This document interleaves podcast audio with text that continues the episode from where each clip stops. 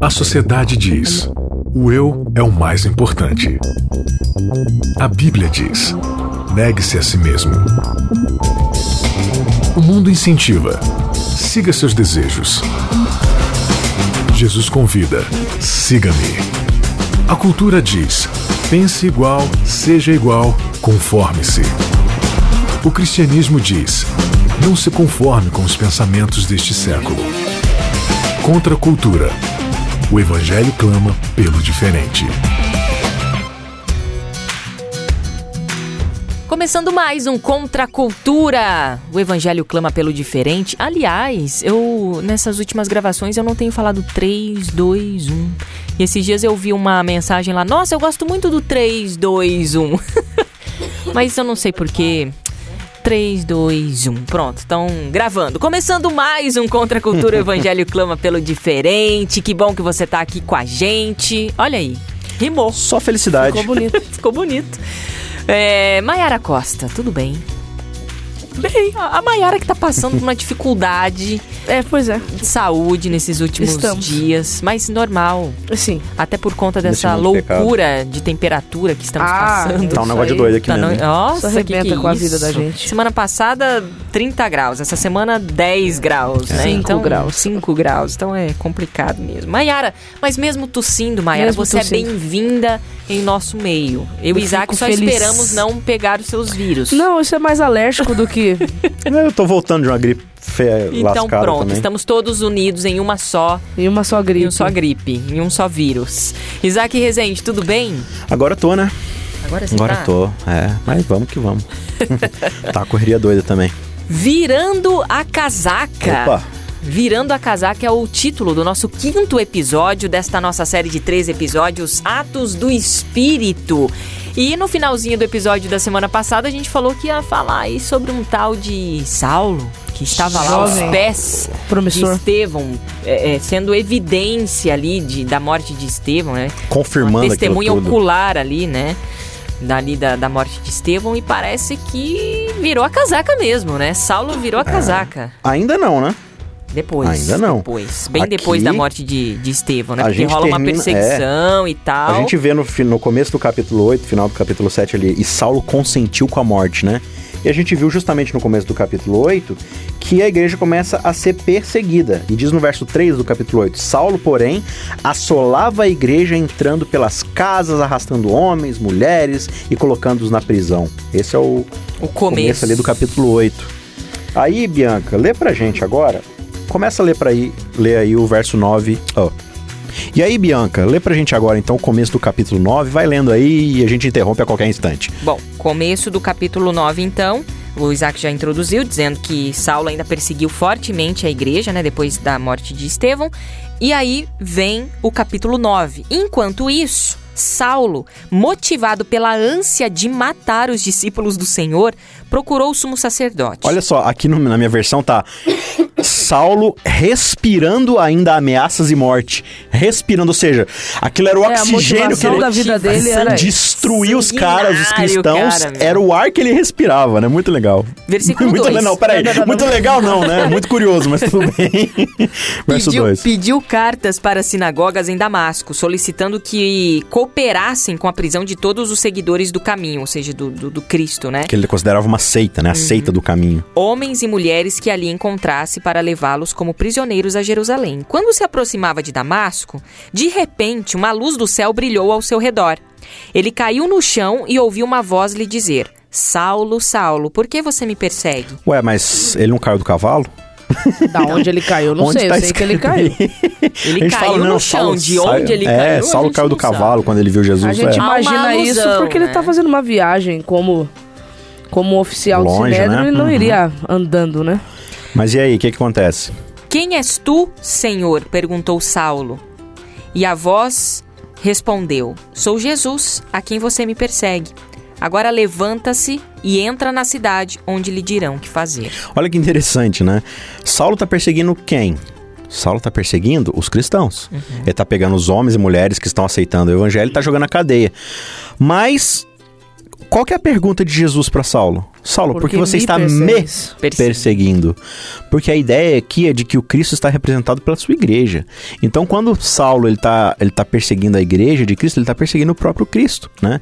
E Jesus responde exatamente isso: Eu sou Jesus, a quem tu persegues. Você está me perseguindo, Saulo. Você está indo atrás de mim. Em cada pessoa que você joga na prisão, é eu que você está perseguindo. Lembra quando Jesus fala: A cada um dos meus pequeninos, quando você ajuda, você está me ajudando? Da mesma forma, a cada pessoa que você prejudica, você está prejudicando a mim, né? E aí, o que acontece? E aí continua. Os homens que estavam ali com Saulo, acompanhando ele na viagem, né, ficaram calados de espanto, pois ouviram uma voz, mas não viam ninguém. Saulo levantou-se do chão, mas ao abrir os olhos estava cego, completamente cego. Então os condu o, o conduziram, esses homens, pela mão até Damasco. E lá, interessante aqui, né? E conduziram pela mão, né? Não, Uhum. não, não colocaram ele em cima de um animal. É, pelo menos é, é fazendo aquela alusão de que ele estava num cavalo. ou Não. Pode ser que ele estava e pode ser que ele não estava mesmo, né? É, que mais aqui? Pegaram pela mão e levaram até Damasco. Uhum. Que é onde ele tinha que ir pra começo de conversa, né? Lá ele permaneceu cego por três dias e não comeu nem bebeu coisa alguma. Havia em Damasco um discípulo chamado Ananias. O Senhor o chamou numa visão. Ananias. Sim, senhor, respondeu ele.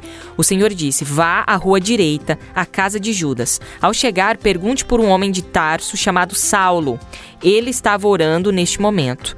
Mostrei-lhe numa visão um homem chamado Ananias, chegando e impondo as mãos sobre ele para que voltasse a enxergar. Ou seja, Je- Jesus já fazendo a Ai, estratégia. É, já tá, né? A intimidade com Deus é um negócio engraçado. Já estrategizando tudo ali, né? Por Então causa vê, da né? resposta de Ananias, a intimidade com Deus é uma coisa muito engraçada.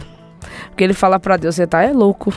Eu não vou é nada. Você sabe aonde você tá me mandando? É Acho isso aí que ele fala no, cap... no A- versículo Acho que você 13, não conhece né? bem quem é a pessoa, então eu vou te contar quem é, porque eu acho que o senhor não conhece bem. O que, que ele tá- diz aí, Bianca? Aqui no 13? versículo 13, Ananias responde pro Senhor, né? Senhor, ouvi tanta gente falar coisas horríveis desse homem e o que, que ele tem feito, né? pro- é, é, pelo povo, é, contra o povo santo em Jerusalém. E ele tem autorização dos principais sacerdotes para prender todos os que invocam o teu nome, hein? A saber eu. É, no aí, caso o- eu aí sou um 15, deles, por Exato. enquanto, né? Aí o Senhor responde: Vá, pois Saulo é instrumento que escolhi para levar a minha mensagem aos gentios e aos reis, bem como ao povo de Israel. E eu mostrarei a ele quanto deve sofrer, sofrer pelo meu nome. Aí a gente Olha vê o quanto o legal, né? reino, as coisas no reino são invertidas, né? Porque Uhum. Ananias fala: Meu Deus, mas um homem terrível desse, e, e ele é instrumento de Deus? Como assim? Então, né? voltando lá no começo, né? Saulo respirava ódio e assassinato. Por quê? Porque aquilo era promovido por um zelo inapagável. O que é zelo? O que é a palavra zelo? Zelo é uma expressão que você tem lá no grego. Zelotes, de um né? foguinho, é, é um foguinho, sabe aquela brasa, aquela chama que demora para se apagar? Aquilo é um zelo, né? Então você mantém a chama acesa, aquilo é o zelo, aquela, aquela brasinha. Quando se apaga, é porque apagou-se o zelo, tal. Então, o zelo é essa chama que queima dentro da gente por alguma coisa. E Saulo ele tinha zelo pela religião. Só que faltava para ele a ressignificação daquilo que ele entendia como religião. Mas ele era alguém muito sincero e muito impetuoso naquilo que ele acreditava. Então ele respirava ódio, por que, que, que ele está entendendo? Não, como é que pode alguém pregar contra a religião judaica? Como é que pode alguém pregar contra a destruição do templo? Como é que pode alguém chegar aqui falando que um homem que morreu, ainda mais pendurado no madeiro, que a gente sabe que é alguém amaldiçoado porque cometeu crimes, anunciar que essa pessoa é o próprio Deus e ele é a salvação pelos nossos pecados, quando só Deus pode perdoar pecados. Imagina você no lugar dele, crescendo nesse movimento religioso, e você vê crescendo essa suposta seita que vai contra tudo aquilo que você cresceu. Os outros lá ficam com raivinha, manda matar, beleza, mas Saulo ele compra aquilo como uma briga dele mesmo. Ele fala: "A minha missão de vida é destruir essa heresia do meio do judaísmo. Eu quero limpar". E ele mesmo vai lá e, e manda uns e-mails, né? Uns e-mails da época lá e fala assim: "Ó, vocês aí das, das sinagogas de, de Damasco, me deem autorização para eu ir prender esses caras". Eu vou fazer disso minha missão pessoal. E ele vai. E aí Deus olha esse camarada e fala assim: Cara, se esse cara tivesse a motivação correta na mente, imagina o estrago que ele iria fazer pelo reino de Deus. Né? Então Deus ele vê o potencial de, de Saulo ali, de Paulo. Para a pregação do evangelho, ele fala assim: Eu quero esse cara no meu time. É engraçado. Eu vou contratar, vou comprar bem- o passe bem dele. Isso, porque, tecnicamente falando, é, Saulo tirou o melhor que o judaísmo tinha na época, que era o, o judaísmo, não, que o cristianismo tinha, que era Estevão. É. Então agora Deus vira a mesa. tá bom, então eu vou, Vira casaca também. então eu vou tirar o melhor que o judaísmo tem e vou trazer pro meu lado. E você falou isso daí, a gente já estudou várias vezes sobre Paulo aqui, falando sobre Romanos, sobre Gálatas, né? Mas Atos deixa isso muito claro. Paulo, Saulo, né? É que, né, né, le- relembrando aqui, Paulo e Saulo são simplesmente nacionalidades diferentes. Então, em judaico, ele se chama em hebraico, né? Ele se chama Shaul, Saulo, mas quando você traduz isso pro grego é Paulo. Que nem você fala John, João, Juan, Pelo Ivan. amor de Deus. São tudo línguas diferentes, Não é né? que houve mudança de nome porque ele foi convertido. Não. É, a gente faz aplicações no sentido de que ele, como ele vai muito pro, pros gentios, pros gregos, então ele Paulo usa é mais o nome Paulo, que é o seu nome, grego. romano dele. É. Ele sabia das coisas muito antes de pessoas com muito mais idade do que ele, né? Então, ao ser considerado essa pessoa, é, o Sinédrio tinha muito orgulho de quem ele era e estavam preparando. E aí, quando ele aparece e falou assim: Olha, eu vou comprar essa briga, eu falo, ah, Paulo, nosso orgulho mesmo, É, esse gente- Saulo, né? Não pode esquecer que aquele mesmo Gamaliel que se levantou para tentar trazer equilíbrio para aqueles caras que estavam desequilibrados, como a gente já viu em episódios anteriores, e esse cara aí é que foi o mentor de Paulo, né? Saulo foi ensinado aos pés de Gamaliel, Gamaliel foi o mestre dele. Então, quando a gente vê esse encontro de Saulo com Cristo na estrada de Damasco, é, a gente já vê, né, as características aí, provavelmente, dos ensinos, né, que, que, que Gamaliel deu para Saulo. E realmente ele era um cara muito inteligente, era um cara muito promissor, era um cara muito estudioso, era jovem, né? Ele foi, provavelmente ele foi um contemporâneo de Cristo, só que eles não se conheceram porque naquela época ele estava em Tarso, enquanto Cristo estava em Jerusalém, né? Então assim, Saulo, ele realmente fazia grandes coisas e defendia com unhas e dentes aquilo que ele achava certo.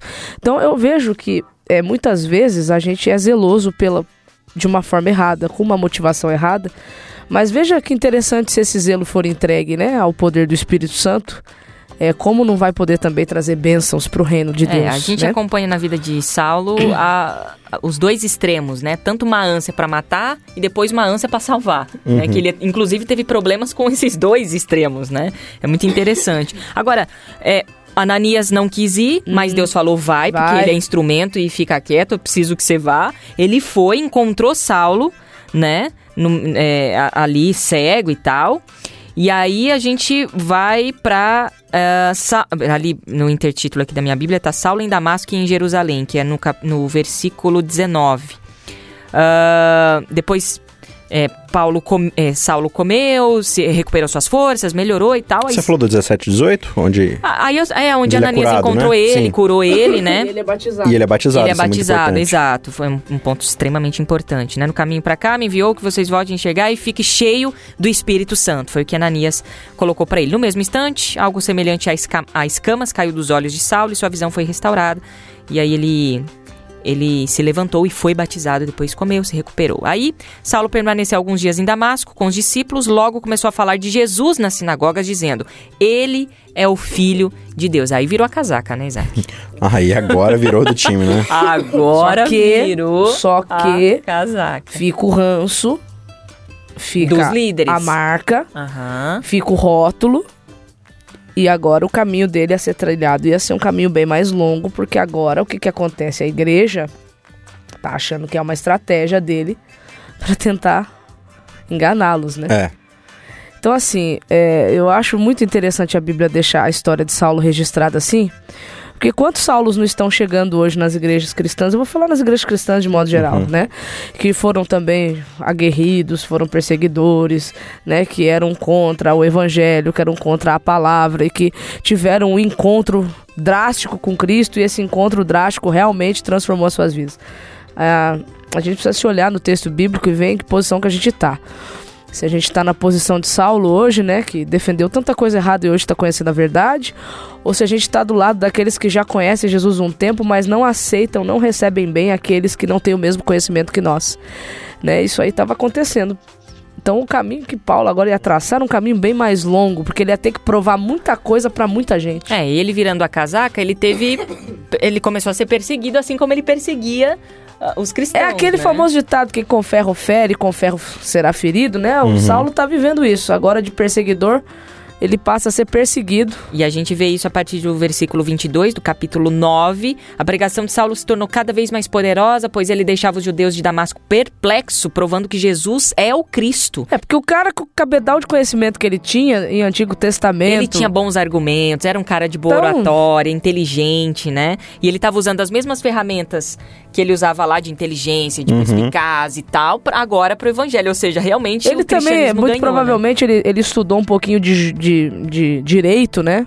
Ele, era, ele tinha uma linguagem jurista muito boa também. Então, assim, o Paulo, Paulo era. Mandava bem. Mandava né? bem. Então, durante a noite, alguns de seus discípulos o baixaram pela muralha da cidade num grande cesto, porque ele começou a ser perseguido, né? É, os, os, judeus lá de Jerusalém começaram a falar: não, vamos, vamos matar esse vamos cara. Vamos matar esse cara. E Virou a casaca, é traidor, vamos matar. Vamos né? matar. Fugiu num grande cesto, isso é bizarro, né? O jeito que ele Coisa de filme também, né? Como é que ele tava fugindo, né?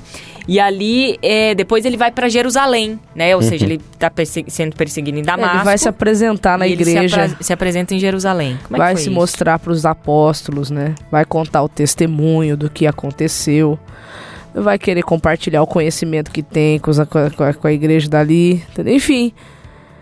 Mas a igreja não recebeu muito bem não recebeu bem. Não acreditou na sua conversão, né? É bem legal isso aí, né? Tipo, temiam não acreditando que ele fosse discípulo, né? Porque imagina, cara, como isso é possível? Um cara que tava perseguindo a gente até, até agora, ma tá mandando tá... matar é. todos os nossos e agora de repente... Como assim você é um dos nossos agora? Por isso que né? são os atos do Espírito mesmo, é. só, isso é um milagre, São, né? Isso é milagre, isso aqui é uma coisa completamente improvável. Né? O Antigo Testamento diz: o leopardo não pode mudar as pintas, nem o etíope a cor da pele. Então, só por Deus mesmo. E aí ele vai. Só que aqui, aqui vai acontecer um negócio bem, bem excepcional, que é o ministério de um homem. Chamado Barnabé. Chamado Barnabé, que vai fazer toda a diferença no ministério de Paulo. Sim. Porque se não fosse por Barnabé, claro, Deus ia suscitar né, outras pessoas. Mas veja, a gente já viu no verso 10 o ministério de Ananias. Ananias aparece uma única vez na Bíblia. Que é, que é para fazer assim, ó. Cura o olho de Paulo, batiza ele e sai de cena. Esse é o seu ministério. E é o que ele faz. Ele vai lá, cura Paulo, batiza Paulo e, e nunca cena. mais aparece na Bíblia. Mas ele foi extremamente essencial para dar esse pontapé. E agora no verso 27, qual que é o contexto aqui? Ninguém está acreditando em Paulo. Ninguém tem coragem de bancar, falar assim, não, eu acredito em Paulo e, e eu vou bancar ele. Aí o verso 27 diz: Mas Barnabé, tomando consigo, ou seja, trazendo Paulo para junto de si, nos, nos, aquela ideia de colocar à direita, né? De, de confirmar, ele falou assim: olha, é, levou até os apóstolos e contou-lhes como ele vira o Senhor no caminho e que este lhe falara e como em Damasco pregara ousadamente em nome de Jesus. Estava com eles em Jerusalém, entrando e saindo pregando ousadamente em nome do Senhor. Falava e discutia com os helenistas, mas eles procuravam tirar a vida. Aqui acontece um negócio interessante. É, os comentaristas bíblicos acreditam que existe um intervalo aqui entre o, os versos 29 e 30 um uhum. intervalo de aproximadamente 10 anos. Porque eu vou explicar isso que eu tô querendo dizer. Porque eu, eu acredito que, como todo bom recém-convertido, Paulo era chato. Porque ele já era chato como era judeu. Era. Cara chato. Nossa, que cara chato. Se você não aceita o que a opinião dele, ele vai A palavra sempre tinha que ser vida. a última. É, e, e, dele, e, né? e, como todo bom convertido, ele era chato. Por que, que eu digo? Porque toda pessoa que se converte a uma fé, Uhum. Ela é chata. É tudo muito novo para ela. Chata, e, assim, no e... sentido de que ela quer espalhar isso pro mundo, custe o que custar. Ela se torna uma militante. Isso, é um militante. Aí o que que acontece? Se você depois ler, porque Paulo vai contar esse testemunho aqui no livro de Atos, mas pelo menos mais umas duas vezes. Capítulo 22 e lá no capítulo 27 também ele vai fazer isso. Se você ler o capítulo 9 em junção com esses dois capítulos, você vai ter informações adicionais. Uma das informações adicionais que a gente vai ter é que ele estava infernizando tanto a igreja em Jerusalém que chegou uma hora que Deus falou para ele falou assim: "Sai. Saia." E aí o capítulo 22 vai dizer que Saulo tenta convencer Deus que ele não tem que sair, porque ele é o melhor que a igreja em Jerusalém poderia ter naquela época, porque quem com a experiência dele poderia Tentando ajudar aquela igreja. ainda. Sim. Aí o que que acontece? Acontece o que a gente lê aqui, ó, no verso 30 do capítulo 9. Que chega uma hora que os irmãos pegam ele pela mãozinha e fala: "Querido, é o seguinte, nós vamos colocar você num barco, você vai dar uma volta lá em Tarso. Sua cidade natal, né? E eles mandam, a igreja envia Saulo para Tarso, e aí é esse, esse delay, esse intervalo, e ele fica 10 anos lá. A Bíblia não vai dizer fazendo o que, né? A Bíblia silencia. Mas aí, olha que interessante. Aí 31. o verso 31 diz é que a igreja ótimo. começa a crescer e ter paz. Diz assim, ó, a igreja tinha paz em toda a Judéia, Galiléia e Samaria, e ia se fortalecendo à medida que andavam no temor do Senhor. E, encorajada pelo Espírito Santo, crescia em número. Ou seja, não era Paulo que estava fazendo a diferença. Era ali. o Espírito Santo. Ele era instrumento, sim. Sim. Né? Mas, Mas aí, não que era que ele entendo? que fazia a igreja crescer. Como todo bom instrumento precisa ser afiado, como todo bom instrumento instrumento precisa ser afinado, lapidado. lapidado. Esse processo que ele. Porque só em Damasco ele fica, né? Diz lá em Gálatas, ele fica uhum. três anos reaprendendo a religião com o próprio Cristo. Gálatas 1, né? Do, dos versos 9 até o verso 18 ali. E em Tarso, provavelmente, Deus também trabalhou bem forte essa questão do ministério, do discipulado dele, qual era o papel que ele deveria ter. E o Isaac estava falando de Barnabé. Depois que se passa toda essa década, é o próprio Barnabé que se lembra dele e vai buscá-lo para eles saírem em missão juntos para Antioquia. Sim. Né, então, o que, que isso me ensina? A gente precisa estar tá à disposição do Espírito Santo para todo o processo que o Espírito Santo quer fazer na nossa vida. Às vezes a gente acha que é o top, às vezes a gente acha que é o melhor, às vezes a gente acha que a coisa não vai para frente se não for por nós. A gente não pode esquecer que o grande maestro dessa, dessa orquestra toda é o Espírito Santo. E às vezes a gente precisa ficar de banco, como Paulo ficou de banco. Então, e ele ficou nessa, nesse banho-maria aí, nesse stand-by, porque de fato tem. Né, um, Deus precisou lapidar o instrumento e tal. A Bíblia diz que ele era um boi pra a ir... ser recalcitrado. Uhum. Um, boi, um boi selvagem que precisava ser domado. E ele precisou desse, desse, desse domínio do, do de Deus para ir então começar suas viagens missionárias. Né? Porque já pensou se ele fosse desse uhum. jeito para as viagens missionárias? Que estrago, que, talvez, Imagina, assim, para falar Bíblia que não tinha paz lá em Jerusalém, ele devia ser um camarada muito militante, né? Rapaz. Ele chegava nas sinagogas assim, e, ah, então agora eu vou mostrar para vocês que vocês estavam todos errados, então... E isso me faz refletir muito nessa ideia de é, o adventismo muitas vezes ele tem um pouco dessa, dessa posição meio militante, porque a gente é assim empolgado como todo mundo é empolgado com as boas novas, né?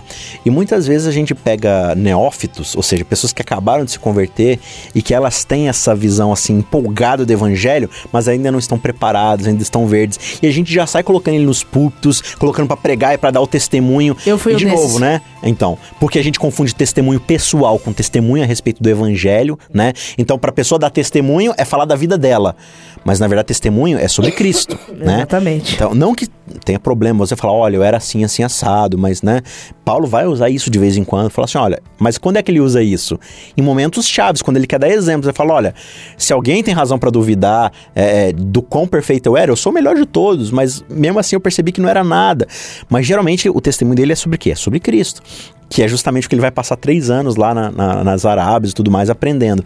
Mas a gente tem que tomar certo cuidado, muitas vezes, em colocar as pessoas em evidência quando elas ainda estão aprendendo, quando elas estão amadurecendo, quando elas acabaram de virar casaca, digamos uhum. assim, né? Então, essa pessoa precisa de tempo, precisa de paciência e tal. E claro, a gente precisa, eu acredito na igreja, não de mais Paulos. A gente precisa de mais Ananias e Barnabeses, que são homens que vão falar assim: olha, eu dou apoio para essa pessoa eu, eu me responsabilizo por ela, para podá-la, para cultivá-la. Cuidar dela, né? Para que ela possa desenvolver todo o potencial. Né? Barnabé, ele não, ele não vai ser esse grande missionário pregador. Ele vai acompanhar Paulo e tudo, mas ele vai ser o homem responsável por, digamos assim, financiar e dar o apoio inicial então, que Paulo isso, precisava para o seu ministério. Isso é discipulado. É, né? exatamente. Né? Ou seja, a, o trabalho de discipulado é extremamente importante. Não foi um grande pregador, mas quantos Sim. de nós não podemos desenvolver essa habilidade de discipular as uhum. pessoas? Né? E aí vai acontecer um negócio bem interessante até, né? Que a gente vai, vai ver posteriormente, mas que é, Barnabé vai chamar, acho que seu primo, né? O seu sobrinho, sei lá, que é João Marcos. Deu ruim, hein? É, e aí ele, ele. Quem que era João Marcos? João Marcos era um escriba profissional. Ele era acostumado a gravar na mente dele e, e, relatar os fatos. E é ele que escreve, ele ajuda Pedro, possivelmente, a escrever o Evangelho de Marcos, né? Mas aí, junto com Paulo, ele é aquele que tem fresco na cabeça tudo aquilo que Cristo fez, realizou, falou. Então, é como se Paulo tivesse ali um iPod, né? Um, um gravadorzinho e falasse assim: não, e aquela vez que ele pregou isso? Aí, não, Marcos falava, não, Jesus fez isso, isso e isso. Só que aí, no primeiro sinal de problema, Marcos começa a chora- Não, chorar e fala assim: fora. quero a mamãe, aqui é muito difícil essa perseguição. Paulo vira pra Barnabé eu não quero esse moleque junto com a gente e manda João Marcos embora. E aí Barnabé fala assim: Paulo, o que você fez não foi legal. Então aí eles se dividem, né? E aí Paulo vai começar a trabalhar com, Com Silas. com Silas e tal. Só que olha que interessante, lá no final, quando Paulo já tá no fim dos seus dias e ele precisa é, de alguém para relatar as Ele suas cartas, chama, ele chama Marcos. ele fala assim: ó, me envie João Marcos porque ele me é muito útil. Né? É- Então é, é muito legal essa- essas viradas que vão É, acontecendo você vai percebendo assim que Pa- Paulo foi sendo convertido, né? É um E- processo. Isso assim, Paulo já tinha iniciado seu ministério depois desses possivelmente 13 anos. Não, agora Paulo tá pronto. Agora ele vai ser. Aí Paulo me vai me dar uma pichotada dessa com o João Marcos, entendeu? Sem paciência nenhuma, achando que não, todo mundo tem que ser igual eu no evangelho, zeloso. Qualquer um que não seja zeloso que nem eu, né? Então a gente percebe o que? A gente já estudou lá na carta de Pedro. Pedro Pedro sendo aquele cara que vai errar muito ainda, né? E dá a impressão de que Paulo era certinho, mas não. Paulo também erra muito no início do seu ministério. E pessoas como Ananias, pessoas como Barnabé, são essas pessoas que vão ajudando ali Paulo na frente do Espírito Santo, ali por intermédio do Espírito Santo, a, a virarem a casaca com qualidade, digamos assim, né? e serem essas peças fundamentais. Então, muitas vezes o ministério que eu sou chamado para ser não é o ministério de Paulo.